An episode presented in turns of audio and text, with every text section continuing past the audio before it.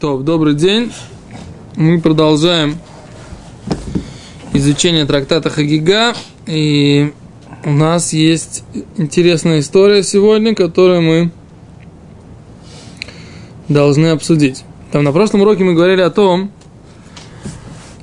что есть такое понятие, что Всевышний платит о троих людях. Значит, каких троих людях? Тот, кто может учиться и не учится – тот, кто не может учиться и учится, и человек, который занимается обеспечением пропитания для общины, то есть он занимается заботиться о общине, но при этом он ведет себя с гордыней, да, он, гор, он ведет себя, как это, заносчиво, да? Заносчиво. Получается, кто не может учиться и учится, ведется тоже плохо. О, вопрос тот, вот мы, смотрите наш блог, мы на самом деле сделали блог, сегодня мы завтра выставим на, именно на эту тему – а что значит человек, который может учиться, но не учится? Наоборот, не может учиться, но учится, ты сказал.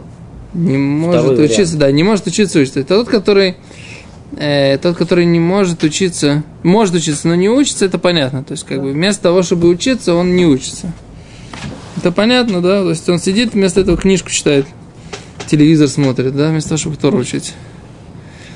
А за это понятно, что Всевышний думает, как бы, как это так человеку, этому, Хофицхайм объясняет, ему, э, он больше ценит, он больше ценит эту телевизионную передачу или эту книжку, которой он занимается, чем Тору. То есть, что это, о чем это говорит, что в глазах этого человека изучение Торы недостаточно важно. Да? Не так это важно. Не так уж это и важно, если если он готов это променять на какие-то сиюминутные моменты, какие-то сиюминутные удовольствия. А Всевышний плачет о чем? О том, что этот э, его сын не умеет разобраться, расставить приоритеты, что важно, а что не важно. Это первое, это понятно. Это вроде очевидно. Теперь вопрос, что с тем, который э, не может учиться, но учится? Вроде бы это как бы очень хорошо. Даже не может учиться, но учится. Так? Вот есть несколько вариантов объяснить. Хафец Хаим объясняет такой красивый вариант. Он говорит, что он не может учиться, у него там тяжелое материальное положение, но при этом все равно учится, и Всевышний платит, что у него такие сложные условия, то есть он вынужден поставить его в такие сложные условия работы, да? Всевышний бы рад бы дать ему условия полегче. Так Хофцхайм хочет сказать. Всевышний бы рад дать ему условия полегче, чтобы он мог учиться без забот – да, о Парнасе или там каких-то там... Но что? Но Всевышний понимает, что либо это сделает так, что он не сможет вообще учиться. То есть даст ему, например, э, хорошее благосостояние. Так он в этом благосостоянии забросит учебу, например. Или Всевышний, наоборот, говорит, что для того, чтобы он выработал тот, ту плату, которую ему полагается, ему нужно поставить его в тяжелые условия. То есть это как бы подобно такому, такому генералу, который послал своих разведчиков да, через линию фронта. И разведчики, как бы, им очень тяжело. Но генерал понимает, что для того, чтобы выполнить условия, сказать, выполнить э, задание, нет никакой э, как бы, альтернативы, чем вот такая тяжелая служба, такая, такое тяжелое опасное задание. Это вот это вариант Хофицхайма. Теперь Эйн Яков говорит другое объяснение. И оно на самом деле вообще супер лимается. Это объяснение такое, что люди часто не могут учиться. Что имеется в виду? Он говорит, они не умеют учиться. Не умеют учиться. Что значит не умеют учиться? Не, нет у них э, учителя, который может им преподавать. Но человек этот, несмотря на то, что он не может, у него нет условий, он находится там где-то в, в какой-то ситуации, что он не может сам учиться. У него нету преподавателя, у него нету информации, у него нету книжки, которая ему может объяснить. Нету. А он сидит и поглощает информацию.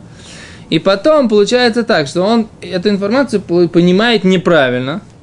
Поскольку он ее принимает неправильно, то когда ему нужно будет ее исправить, он, уже, он выстроил уже систему под вот все, все эти неправильные понимания, которые у него до этого были.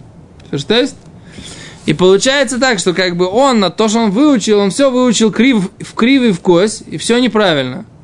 И теперь получается у него в голове только одна каша из информации. И теперь эту кашу, чтобы ее исправить, нужно положить гораздо больше усилий, чем если бы он учил заново нормально с нормальным учителем. Понимаете? И поэтому Всевышний плачет, что этот человек не может учиться. Что он имеет в учиться? У него нет реальных возможностей. Но так как он учится, лучше бы он не учился. Что имеется в виду? То есть это не как Хофицхайм. Хофицхайм говорит, что он учится, и Всевышнему жалко, что он в, таком, в таких условиях. Да?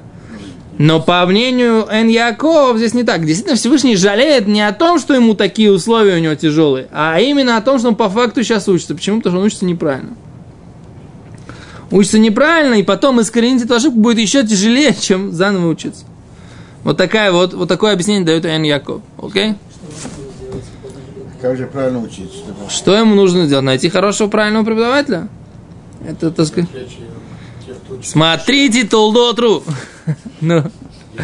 Речь о тех, кто учится в Ишивах, может быть, удачные Шивы или это может быть именно, это, это на самом деле может быть, я вам скажу, самый яркий пример, самый яркий пример, знаете что? В нашем время современное, это Лайтман. Человек, есть куча людей, которые хотят что-то знать по кабале, да? Но они пьют воду из грязного источника. Человек, который не может, да, не может и сам там не преподает то, что является настоящей Торой, то это, это самое. Они вроде бы занимаются, они вроде бы думают, что они э, занимаются Торой. Они слышат какие-то мысли Торы.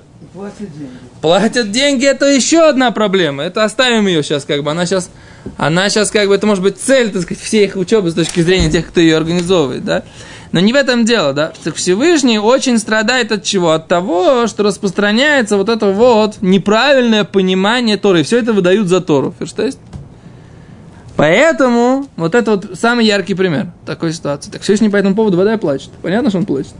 От того, что его сыновьям, да, как говорят у нас э, на идыше, так сказать, мухрим локшан, да, а на, на русском это называют вешают лапшу на уши, да, но это на самом деле бывает так. Я очень много раз в жизни встречал каких-то людей, которые были самоучками в Торе. Самоучки в Торе. Они, например, даже как бы это можно было бы ценить как за их желание учиться. Но научить их нормально рассуждать в Торе, это иногда было просто нереально. Я помню парня, который который с нами учился в Ешиве Торатхай. Замечательный парень, очень сильный. Он прям ну, как бы, но когда ты с ним должен был проучить кусочек геморы и объяснить ему, что здесь написано, на самом деле, он был, он был, поскольку он был упрямый в своем соблюдении, он был упрямый и в геморе тоже. Но упрямый был просто, просто слов нет, как осел. Да? Ты не мог ему объяснить ни одного слова, потому что он не знал, где, что, он не понимал. Все, это было невозможно. Невозможно было с таким человеком учиться. И получается, что вот это вот его упрямство э, в том, что он раньше там, бился так сказать, за то, чтобы соблюдать и учиться, оно и с ним сыграло злую шутку, когда он дошел до Ешивы, с, на, с нами в Москве, он там он тоже продолжал сопротивляться. В общем, такой сложный момент такой, да. Всевышний дал человеку качество очень сильное, упорство, да. Упорство, качество замечательное. Но в определенной ситуации оно сыграло с ним злую шутку, понимаете? В, сам, в тот момент, когда он дошел до своих и дошел до чистого источника, это же положительное качество, которое позволило ему всех преодолеть, оно же стало ему препятствием. препятствием. Представляете, это на самом деле такая очень сильная, это Равольба об этом говорил, что любое качество, которое есть у человека, оно всегда, да, может быть и помощником, и всегда может быть и препятствием. Он говорил про ленность. Он говорил, что человек может ленивый, ему лень учиться. Но иногда ему лень учиться, ему лень, лень делать, идти делать какие-то грехи, там, организовывать себе, например, какой-то, организ... Э, какой-то грех. Он говорит, тоже качество, хорошее качество, да? Лень. Лень встать, пойти, там, что-то себе организовать, поехать, там, в Тель-Авив, там, как-то. Ну, лень, это все. Ладно, буду лежать на диване, по крайней мере, не грешу. Да, это как бы... Поэтому это, это такая... Любое качество, оно может быть как любая материя, она может быть нейтральной. Okay? Дальше. Говорит э, Гимара дальше. Теперь вот есть этот момент, а парнаса медгаэля цибур. Вот этот момент я еще не разобрал. Что имеется парнаса менеля цибур, шмидгаэля бхинам, аля цибур бхинам. Он просто так себя ведет. То есть иногда он, он э, должен, человек, который занимает какой-то ответственный пост, он должен вести себя соответственно посту. То есть три. Но если он это делал просто так, кломар шиной галеем срара, вейно умед лазор лем бешат дхукам цротам. есть он, с одной стороны, имеет в виду, имеет положение, говорит э, Гимара, а с другой стороны, когда нужно, он не помогает им, ничего не делает. То есть он, как бы, то, что называется, э, респект и уважуху получает за свое положение, а когда нужно за ребят постоять, да, то он этого не делает. Так, Всевышний по, по его поводу тоже бухе.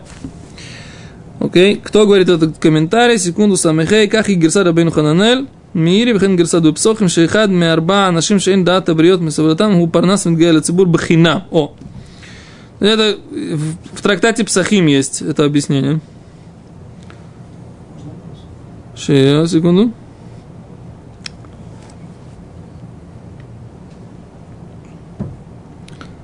О, а, э, говорит, явится такой момент, что, так сказать, в принципе, он никогда не должен быть Бальгайва этот Парнас или Цибур. Не имеет права он быть э, Баальгаева, потому что почему у тебя есть положение? Потому что ты ответственный за Цибур, за общину. Так у тебя получается положение из-за, из-за общины, не из-за того, что ты сам, собственно говоря, полагается тебе какое-то уважение.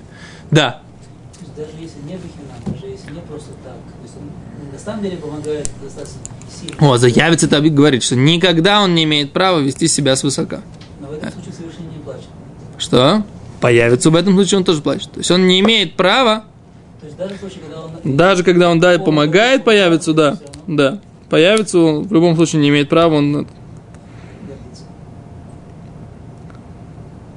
Он говорит, что даже про Моше Рабейну написано, что Всевышний ему сказал, я тебе дал все это величие во имя еврейского народа. Для даже Моше Рабейну. Написано в Тратате Брахот, так им Всевышний сказал.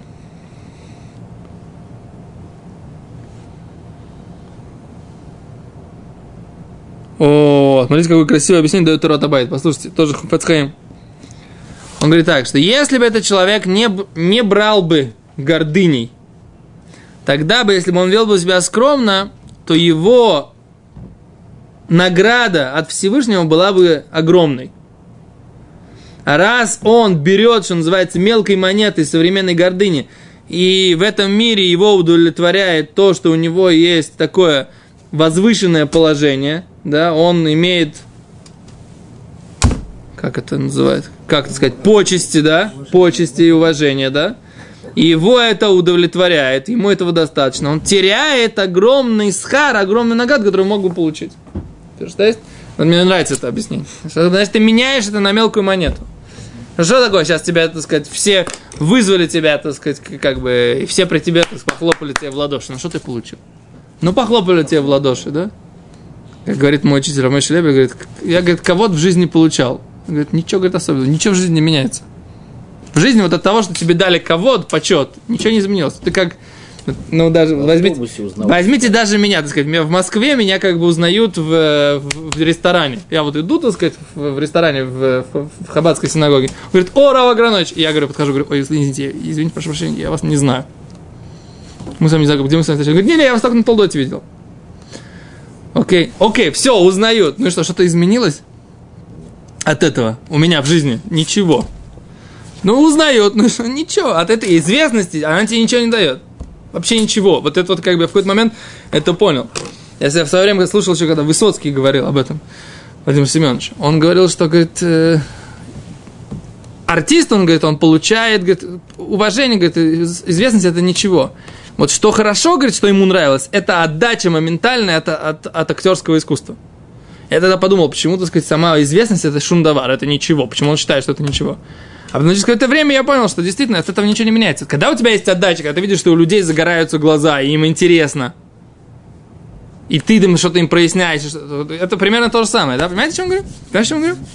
То это да, это да, отдача моментально. Он говорит, что он говорил, говорил о том, что у инженера это дольше, у, э, там, а вот у артиста он говорил, Высоцкий, что отдача она самая быстрая. Я говорю то же, то же самое, да? Что когда ты общаешься с людьми, да, преподаешь им, да, отдача она самая быстрая. То есть ты видишь, как бы загорелось, не загорелось, да? Дошло до людей, не дошло до людей. Но еще раз, от известности ничего не меняется. Вот это вот известность, это почет, как бы, что тебя узнают, ничего, от этого ничего не изменяется. Вообще ничего, клюм, шум дава. Что? О, это, это Но как бы, но что называется, чистолюбие это такая очень сложная вещь, да? То есть она, она человеку что-то дает. Что она дает? Вопрос, что дает человеку удовлетворение? Именно в этот момент чистолюбия или само то, что, так сказать, он доносит? Это уже надо, надо самому себе копаться. Сложная тема. Поехали дальше. Говорит Гимара. Говорит Гимара. Реби Хави Накит Сефер Кинес. Где это? Это здесь в Гиморе. Э, У меня тут точка стоит. Э, Секунду. Раз, три, шесть, девять. Да, снизу.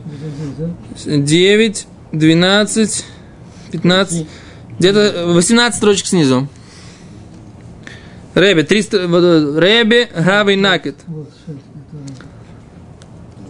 Реби взял в руки Сефер Кинот, держал в руках Сефер Кинот, это книгу Плач, Мегилата Иха.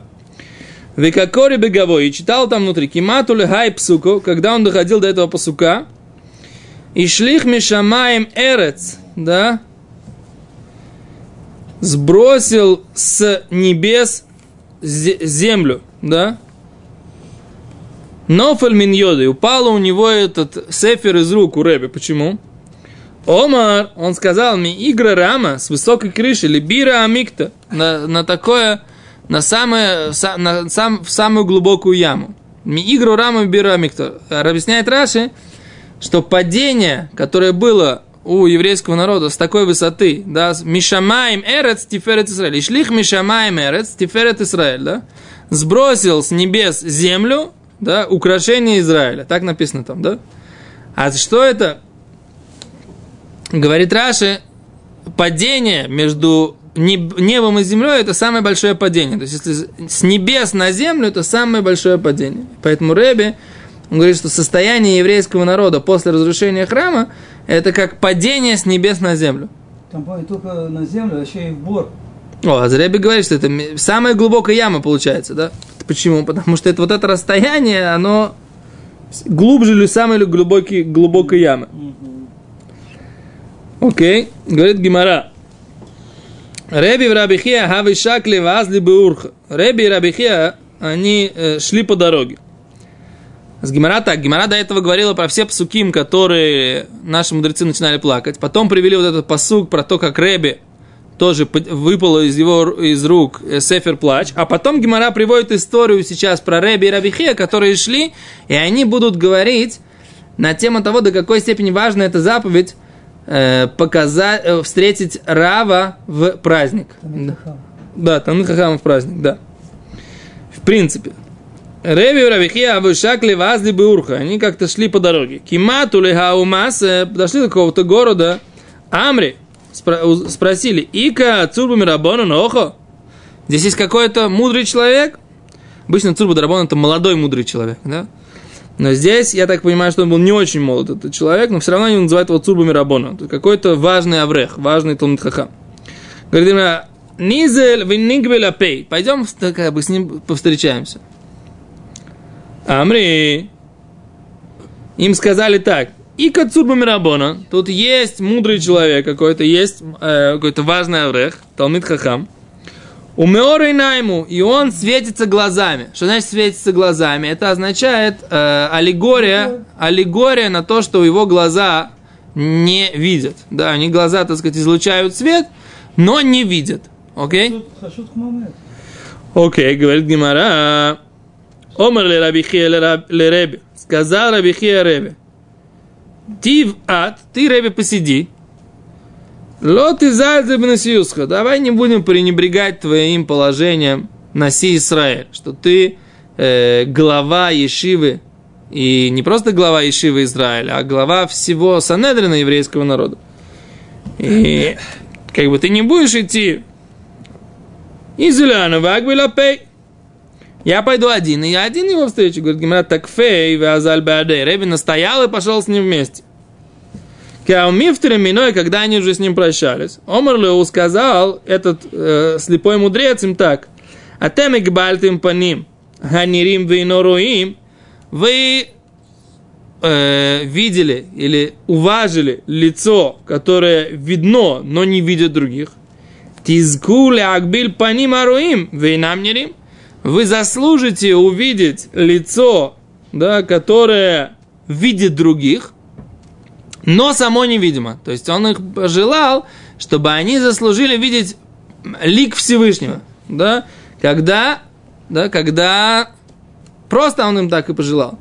Но это же в Торе написано, что тот, кто идет, поднимается, мы сейчас учим трактат Хагигада, тот, кто идет и поднимается в храм, да, он показывается Всевышнему, и Всевышний как бы открывает ему лицо. То есть это встреча, этот подъем в Иерушалаем, да, на празднике Песах Шивот Сукот, это то же самое, что он, они, еврейский народ заслуживает увидеть как бы лик Всевышнего. Поэтому Гимара приводит эту историю именно здесь, да, чтобы показать, говорит Гимара, Омрлей, сказал Реби Рабихия, о, эхо, ашта манатан михай биркоса, Сказал ему Ребер или Рабихе, ты хотел, чтобы я не получил такую броху? Вот если бы я сейчас не, не, не, не, не настоял и не пошел бы с тобой, я бы такую броху не учил, как этот нам слеп, слепой мудрец дал. Говорит Гимара, а омрулей. Они спросили у этого мудреца, миман шмелеха. Кен, откуда ты знаешь такую броху красивую, а? Что это, и более того, откуда ты знаешь, что в заслугу того, что в, в, тебя мы уважили и увидели твое лицо, мы заслужим увидеть лицо Всевышнего. То есть откуда ты видишь такое, такое благословение, ты говоришь, значит, имеет какое-то место, место это быть. Значит, откуда ты знаешь? Говорит Гимара, ми пиркой драби Яков. От э, Раби Якова я знаю, Шмиеля, я слышал, Раби Яков Ишке Фархай Той. Был мудрец, которого звали Раби Яков из, из э, деревни Хитай. А в Макбеля Пей Дарабей, он, он встречал своего равина Коль Йома. Да, подходил, приходил и показывал своего, своего, показывался своему равину и, ува, и как бы уважал своего равина, так сказать, каждый день. Нигбеля П, секунду. Так. Кикаш, когда он постарел и не мог уже приходить к своему равину каждый день. Омарлей, лонит стайр мар дело яхил мар. Не нужно э, страдать от того, что ты не можешь. Там сколько-то часов у него занимало прийти к нему. Секунду, а за, за, за, за, это пока я не знаю, то есть, когда, пока я не вижу, что в Гимаре было написано. Дело яхил мар. Омарлей, мизутар май, дектив беура бонан, вихи ойд ленецах. Да? Разве, говорит Гимара, это меньше, чем то, что написано про мудрецов, и будет жить еще вечно. И тот, кто будет жить вечно, лоирея шахас, он не будет видеть э, разрушения. Киреха хомим ямусу. Что, те, кто видит мудрецов, они умрут? Такой посуд, да? То есть они это учили, оказывается, из посука, да, что тот, кто увидит мудрецов, он разве он может умереть? Вопросительный знак такой, да? Умару эхохомим бемисосом, говорит Гимара. Умару, как человек, который видит мудрецов, даже умерших. Ихе, он будет жить. Вопрос, так сказать, как бы Гимара э, Таилим говорят, что тот, кто видит мудрецов, будет жить. Бехаем при жизни аляхат кама кама, тем более. Да? А вы говорите, откуда это учится? Правильно, Рыбмордах, вы задаете вопрос. Как это, откуда это учится? А Раши, Раши говорит, школь гдулах, говорит, крикашка закены Рабияков, а я рагиль, хадашим. Раши не объясняет этого, откуда, откуда здесь это учится. Я на самом деле с утра еще это видел, что Раш это не объясняет. Но есть тут комментарий, который говорит, что Тосат говорят, что написано так, «Вики ароши ло ямут, к хамим ямуту», что разве мудрец, разве злодеи не умирают как, точно так же, как умирают мудрецы? А только что написано, что те, кто видит мудрецов, не умирают. Что, про что здесь имеется в виду? Что, так сказать, тот, кто видит мудрецов, у него есть такая заслуга, да, что он продолжает, получает право жизни. Что-то такое.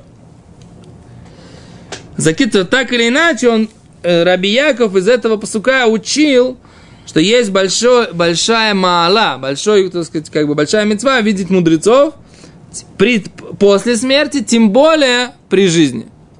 Окей? И поэтому Раби Яков, который постарел, даже то, что он не мог уже видеть своего Рава каждый день, у него осталась эта заслуга. Так я понимаю, так сказать, как бы этот э, разворот событий в Гимаре. Окей? Секунду. То. Беседа. Историю про то, как ходил мудрец на один день в Ешиву, поговорим об этом завтра. Беседа. Спасибо большое.